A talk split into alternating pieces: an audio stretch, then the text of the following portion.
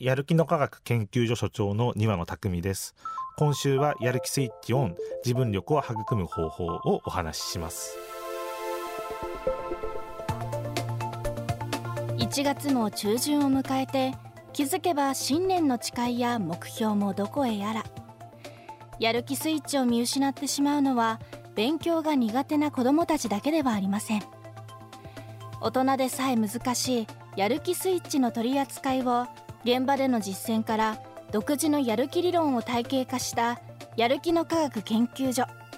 今週は所長を務める庭野さんに我が子や後輩部下たちのためにできるサポート方法や自分自身のスイッチを入れるためのメソッドを伺っています。今日はやる気スイッチを入れられるようになる基本のサイクルとその過程の中でも特にサポートが必要な部分を例に挙げながら具体的な解決方法を教えていただきます。未来授業2時間目。テーマはやる気スイッチが入りやすくなる仕組み作り。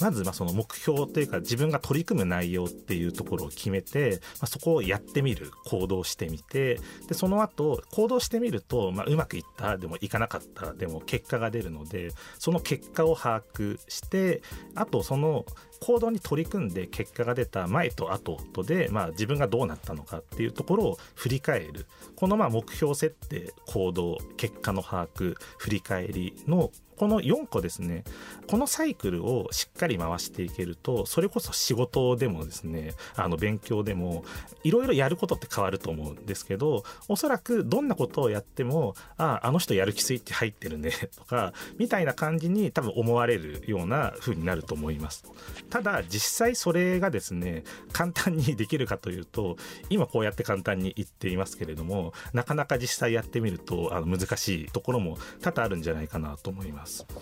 で例えばですねこの目標設定っていうところもあのやることが難しすぎるよっていうところもあればそもそも何やればいいか分かんないっていうところもあるしあの簡単すぎて飽きるとかですねいろいろ、まあ、目標設定のハードルみたいなものがですねあるかなと思っています。でその時にまあ我々で言うと一つまあ大事にしているのが最終的にまあそのサポートはしてもですねあの必ず自分自身で自分はこれをやろうとかこの目標にしようっていうことをまあ自分で決めてもらうっていうところは非常にですね大事ですとやっぱり自分で決めたことに対しては俺決めたんだからやろうとか言ったからやろうっていうところがやっぱり入りやすくなるし他からやっぱり与えられたものだと言われたからっていうような形になるのでそこのまあ自分で最終的には決めるっていうところはすごく大事にしています。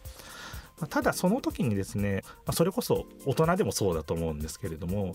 だんだん小さいお子さんってなかなかこういう自分が何ができて何ができないのかとかってやっぱりなかなか把握正確に把握することは難しいのでそこは例えばやってみてちょっと難しそうだなと思ったら例えば英語を一人で喋るんじゃなくて先生の後に続いて真似をするとか あの先生が言ったことを繰り返してみようかみたいなことを地域の教室でもやったりとかですね。その実際に応じて結構目標の上げ下げみたいなことをですね割とやったりとかですねあとはその本人がその興味があることに引きつけてそれこそあのサッカー好きな子がいたらサッカーとかに絡めてあの問題のですね文章題とかを変えてみたりとかそういうような本人にとってまあそのやりやすいようなやる気が湧くような形で、まあ、その目標設定するっていうところはですね一つ大事にしています。やる気スイッチを自分で入れられるようになるためのサイクルの中でも自分の現状を正確に把握することとそれを踏まえて目標を調整することは客観的な視点が必要になります。そんな時こそ保護者や先輩上司といったサポーターの出番です。まずまその結果っていうところを正しく把握するのって割と難しいですと。大人でも多分その仕事がそのうまくいったいかなかったのかとかってその評価のポイントがどこなのかとかそれこそ早ければいいのかとか受注が取れてればいいのかとかまあいろいろあると思いますし、まあ、その結果をまあそのどういう観点から把握するのかっていうのって難しいと思いますと。で例えばテストでもですねあのテスト50点だったっていうふうに子供が言ってきた場合にもその50点っていうのがあの実は満点が50点かもしれないし平均点が20点で50点なのかもしれないし、まあ、その子が何だろう20点だったのが50点に上がったのかもしれないしそこのやっぱりいろんな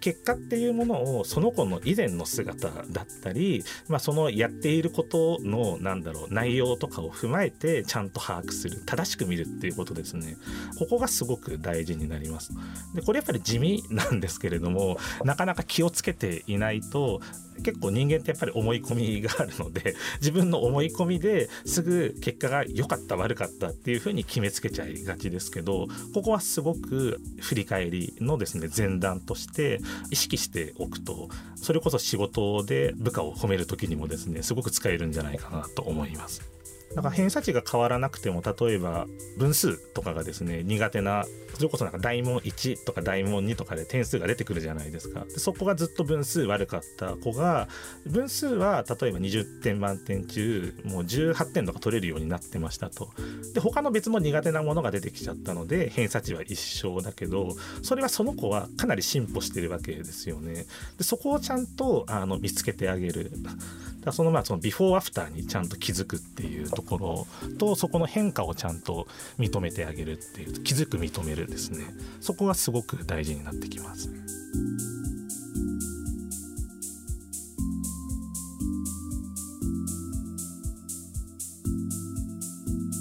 未来授業今週の講師はやる気の科学研究所所長の庭野匠さん今日のテーマはやる気スイッチが入りやすくなる仕組み作りでした。明日はこれからの時代に必要な自分力に迫ります。